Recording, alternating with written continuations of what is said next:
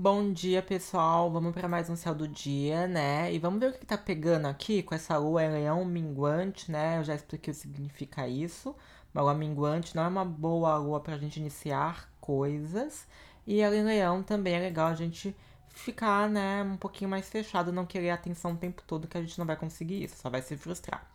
Falando em frustração, a gente começa o dia com alguns imprevistos que podem acontecer, pois a Lua está fazendo, né, um mau aspecto a Urano. Urano, gente, fala muito de imprevistos, rompimentos, né, é, infortúnios inesperados podem acontecer logo no começo do dia, tá? Impulsividades também podem acontecer, rompimentos, dificuldades.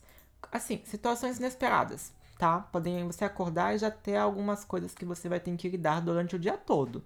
Então, vamos tomar cuidado com isso, né? Se prepare para imprevistos, tenha um plano B e caso aconteça, não perca a cabeça. Lembre-se desse áudio, o André está falando que isso ia acontecer, então eu não vou perder a cabeça, não importa o que seja, vou respirar porque vai passar, né? Porque o ano é assim, gente.